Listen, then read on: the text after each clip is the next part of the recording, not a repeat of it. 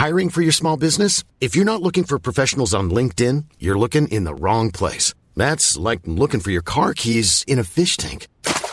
LinkedIn helps you hire professionals you can't find anywhere else, even those who aren't actively searching for a new job but might be open to the perfect role. In a given month, over 70% of LinkedIn users don't even visit other leading job sites. So start looking in the right place. With LinkedIn, you can hire professionals like a professional. Post your free job on linkedin.com slash people today. Como entender o plano B de Deus? Quarta parte. Comentário de Mari Persona. Ele tinha um plano B, porque o plano B começa no versículo 8. Por que, que ele se arrependeu? Veja bem, ele não fez nada de errado. Deus não pecou aqui. Ele não fez nada de errado. Né? A gente podia falar assim, ah, então ele, ele se arrependeu porque ele fez alguma coisa errada. Não. Ele tinha o plano A, que era criar toda a criação, e nesse plano A estava incluído lá de, de, Gênesis capítulo 3, que da, da mulher viria um que iria esmagar a cabeça da serpente. Então, o Senhor já tinha estabelecido que uh, ele viria ao mundo em carne, filho de uma mulher, nascido de mulher, mas sem pecado, para esmagar a cabeça da serpente. Ok? Só se, mas você pega os versículos anteriores, do versículo 1 até o que ele fala aqui, arrependeu-se de haver feito homem sobre a terra, pesou-se em seu coração, nós vemos que entrou uma outra, uma outra variante aí na história, né? entrou algo que não foi de Deus. Ele não fez isso que, que acontece aqui agora nos versículos 1 em diante. Não foi ele que fez isso. Ele, o, que ele, o plano dele A foi corrompido por fatores externos. Se ele deixasse seguir adiante a criação do jeito que estava, não poderia ter um Salvador. O Senhor Jesus não poderia vir ao mundo, porque Satanás tinha entrado no meio para justamente invalidar aquela promessa que o Senhor fala lá em, em Gênesis 3, que da semente da mulher, fala para a serpente, né? Da semente da mulher nasceria um que esmagaria a cabeça da, serpente, a serpente lhe picaria no calcanhar e ele esmagaria a cabeça da serpente. Esse um era o Messias, era o prometido, era o, o Filho de Deus que via ao mundo para efetuar a obra de redenção. Mas quando você vê que no versículo 1, versículo 2 de, de Gênesis 6, Viram os filhos de Deus que as filhas dos homens eram formosas, tomaram para si mulheres, de todas as que escolheram. Então, quem eram esses filhos de Deus? Na Bíblia só é chamado filho de Deus Adão, uh, Jesus, que é o filho de Deus, unigênito, os anjos, que lá em Jó fala quando os filhos de Deus cantavam alegremente e tal, isso antes de antes do pecado ter entrado na, na criação angelical, na criação angélica, né? Então os anjos foram criados como filhos de Deus. Qual a característica do filho? O filho é aquele que é produzido diretamente por Deus. Então Adão foi produzido diretamente por Deus. O Senhor Jesus, o seu corpo, não é? Uh, foi produzido diretamente pelo Espírito Santo de Deus. Não que ele foi criado, né? Ele não é, não é um ser criado. Ele, ele veio ao mundo num corpo produzido por Deus no ventre de Maria, pelo Espírito Santo de Deus no ventre de Maria. E os anjos também foram produzidos diretamente por Deus. Nenhum deles nasceu de mãe. Não tinha anjo que falasse puxa, estou com saudade da minha mãe agora. Não, não tinha. Anjo não tem pai nem mãe. Eles, nas... eles foram criados diretamente por Deus. E hoje, na atual dispensação, quem são os filhos de Deus? Aqueles criados pelo, uh, pelo poder de Deus porque creram em Jesus. É? É, João capítulo 1. É, mas, todo, mas aqueles que o receberam, deu-lhes o poder de serem feitos filhos de Deus, aos que creem no seu nome. Então a filiação nossa, como crentes em Cristo, não é de pai e mãe. Tanto é que numa outra passagem, uh, uh, acho que é Pedro que fala, que não nascemos de semente corruptível, né? mas da, da semente. Uh, como é que fala? Gerados por Deus, alguma coisa assim. Então, só para entender essa parte, filho de Deus é só quem é produzido diretamente por Deus, sem pai e mãe entrar na história. Embora nós sabemos que Maria foi a mãe de Jesus, mas ele, ele foi concebido no ventre de Maria sem contato com Maria. Isso que é interessante pensar, né? Não era o sangue de Maria que corria nas suas veias. Isso é um mistério. Isso é um mistério, porque ele não, ele não herdou o pecado de Maria. Ele não herdou pecado nenhum. Eu sempre gosto de pensar que o, o ventre de Maria seria como uma garrafa térmica. Você já abriu uma garrafa térmica, térmica tem aquela vela. Aquela vela de vidro, um vidro fininho, ela tem duas paredes. E, por dentro ela tem, uh, ela tem uh, vácuo. Ela não tem ar dentro.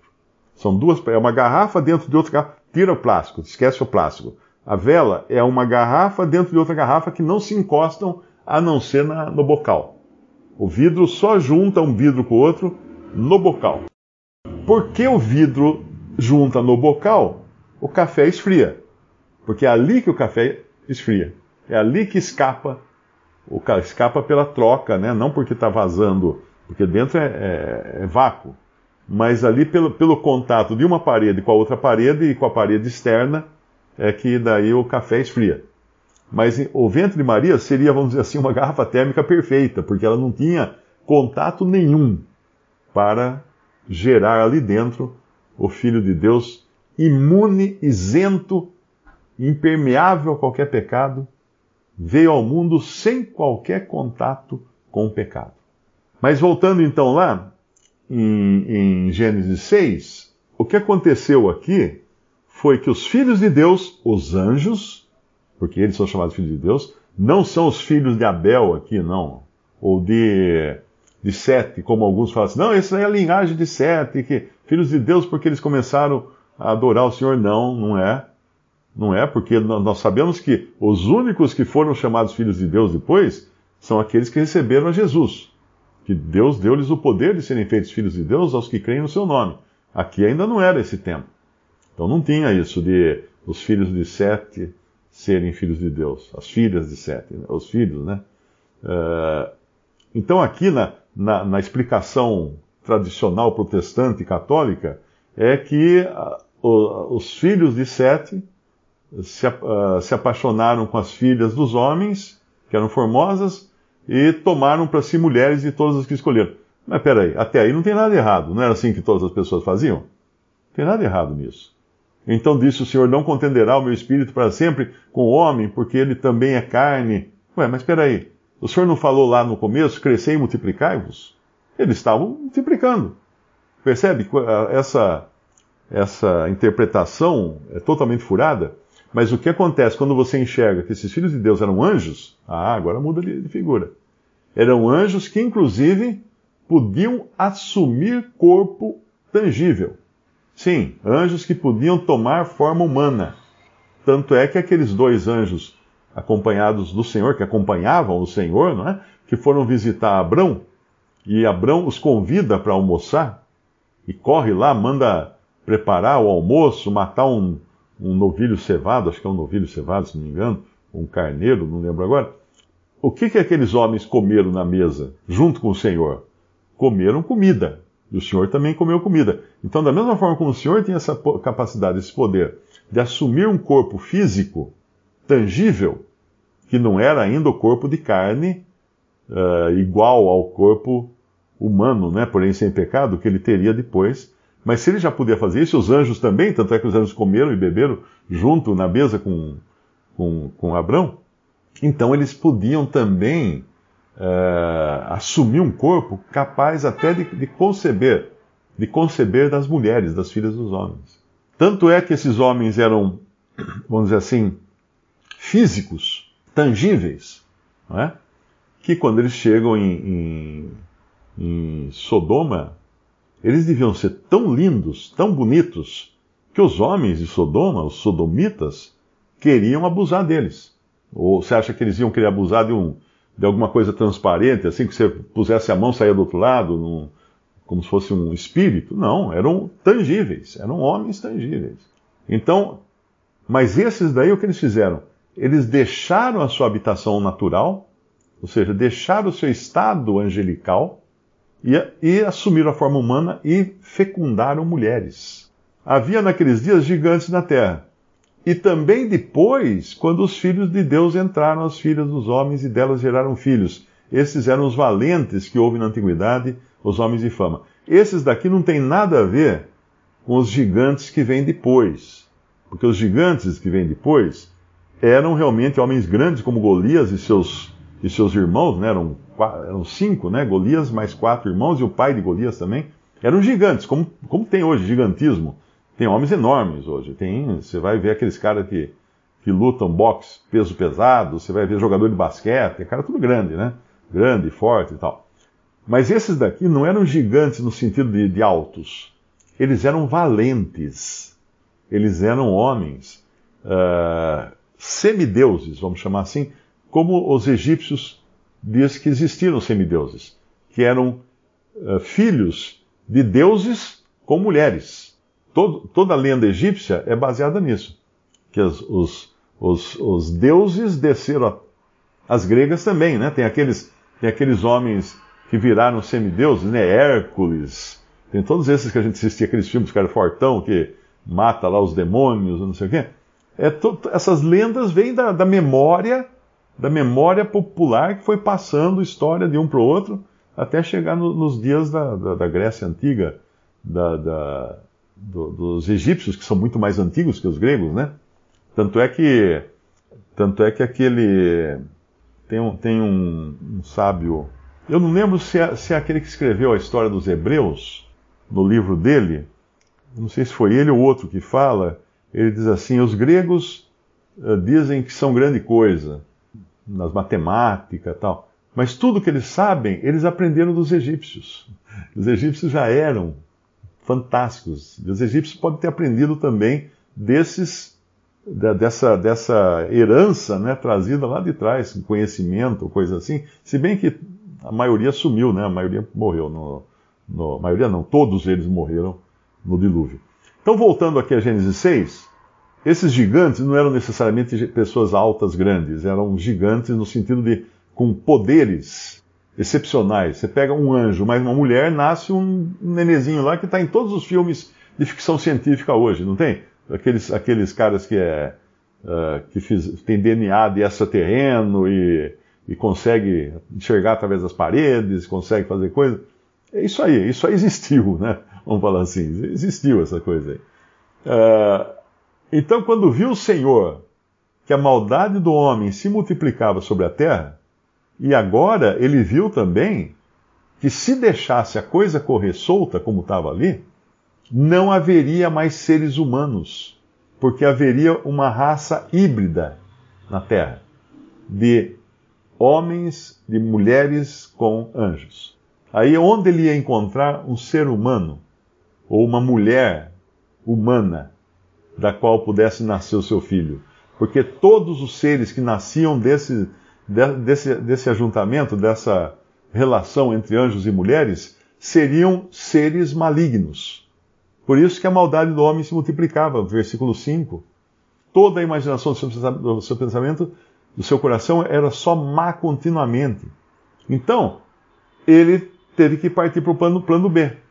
Porque o homem que ele criou foi detonado, foi corrompido. Entrou um vírus na criação humana, agora pior do que o. Pior não.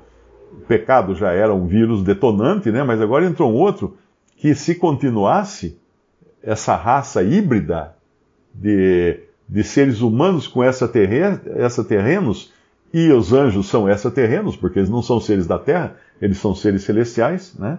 Eles habitam nos, no, nos céus. Deus não poderia trazer um, um filho uh, de uma mulher. Então o que ele faz? Ele isola uma família. Ele isola uma família, destrói toda a humanidade, destrói todos os seres vivos da terra para começar de novo. E ele começa de novo essa família, claro, continua tendo o pecado original, mas não tem a semente de anjos. E o que Deus faz? Cata esses anjos e aprisiona todos eles. Aí você vai lá em Judas, né? Eu acho que é Judas, na carta de Judas. Ele explica onde é que está essa turma. Judas 1, versículo 6. E aos anjos que não guardaram o seu principado, mas deixaram a sua própria habitação, reservou na escuridão e em prisões eternas até o juízo daquele grande dia. Que anjos são esses? Esses anjos aí. Outra versão vai falar os anjos que não guardaram o seu estado original, mas abandonaram o seu próprio domicílio. Esse domicílio não é lugar que mora. A palavra aqui eu acho que é tabernáculo, quer ver? Ó? Ah, o seu próprio domicílio. Lugar de morada, lugar de morada, não a cidade, não a rua, endereço, né? Não é o endereço da morada, é o lugar de morada, é o corpo. O corpo, é, oikiter, oikiterion, é a palavra grego. No dicionário fala que é uh, lugar de morada, habitação do corpo, como local de morada para o espírito. Então eles abandonaram essa, esse estado original deles e estão guardados em cadeias. Eles, eles já estão condenados, sofrendo a pena do fogo eterno, no versículo 7 fala, né? Ah, não, essa não, essa aqui é a, mulher, a Sodoma e Gomorra, eu pulei um versículo. É, em prisões, na escuridão, em prisões eternas, até o dia, ao juízo daquele grande dia. Então esse pessoal todo, esses anjos todos, estão presos. Estão presos. E deve ter também demônios presos também, porque lá em Apocalipse nós vemos que eles serão soltos do abismo. Aqui, esses anjos do versículo 6, eh, em 2 Pedro, vai falar deles também. 2 Pedro, capítulo 2, versículo 4. Porque se Deus não perdoou aos anjos que pecaram, quem são esses anjos que pecaram? Esses anjos aí de, de, de Gênesis 6. Mas havendo-os lançado no inferno, aqui no inferno, aqui é é, tártaro, no original. Uh, na realidade, a tradução do Darby fala: havendo-os lançado no mais profundo abismo de, de, de dor, né, de, de, de, maldição, estão agora em cadeias. Abismo de trevas, abismo de trevas. A versão atualizada fala: os entregou a abismos de trevas, reservando-os para o juízo. Eles estão presos para o juízo. Que anjos são esses que pecaram? Ah, Satanás e seus anjos? Não porque Satanás e seus anjos estão soltos. Esses são, então, uma classe de anjos que, pecou diferente daquela de Satanás e seus anjos. São justamente esses anjos lá de, de Gênesis 6. Porque se falar que não, então Deus, Deus já prendeu todos os anjos que pecaram, então, feliz de nós, porque não tem nenhum. O diabo não pode mais nos tentar, então, ele está preso desde lá atrás, né? Mas não é bem isso, não. Ele está falando aqui desse pecado dos anjos de Gênesis 6. Então, por isso, Deus destrói o mundo com o dilúvio, interrompe aquela, aquela linhagem humana que vinha vindo mesclada com DNA angelical, vamos chamar assim, né? Eh, porque ele não podia ir adiante com aquilo. Por isso que fala que ele se arrependeu. Ele se arrependeu de fazer o homem que acabou corrompido de, de tal maneira que ele não poderia, não poderia cumprir a sua promessa de, de uma mulher de uma virgem trazer então o Filho de Deus ao mundo. Não sei, nós não temos essa informação. É, é uma possibilidade, mas se não tem na Bíblia, é porque Deus não quis que a gente se ocupasse com isso, né? É muito importante é, tomar essas coisas apenas como curiosidade, é, porque não são, não são fundamentadas na palavra de Deus. E o que não é fundamentado na palavra de Deus é que nem a gente pensar da, da criação que existiu aqui antes de Adão e Eva. Existia uma criação, né? Você enche o tanque do seu carro com as florestas dessa criação antiga, que é o petróleo que vem da, da putrefação, da fossilização das florestas que havia na Terra no passado. Então, eu não posso negar que houve uma criação antes da criação ali de Noé, de, de Adão e Eva, e ao mesmo tempo continuar pondo gasolina no meu carro. Você quer uma prova de que existiu, existiu uma criação antes dessa de Gênesis 2 em diante? Passa no posto. Está lá.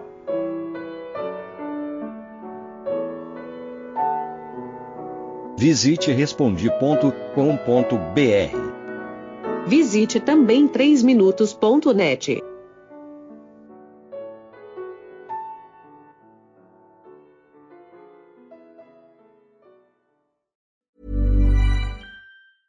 Mom deserves the best, and there's no better place to shop for Mother's Day than Whole Foods Market. They're your destination for unbeatable savings, from premium gifts to show-stopping flowers and irresistible desserts. Start by saving 33% with Prime on all body care and candles. Then get a 15-stem bunch of tulips for just $9.99 each with Prime. Round out Mom's menu with festive rosé, irresistible berry chantilly cake, and more special treats. Come celebrate Mother's Day at Whole Foods Market.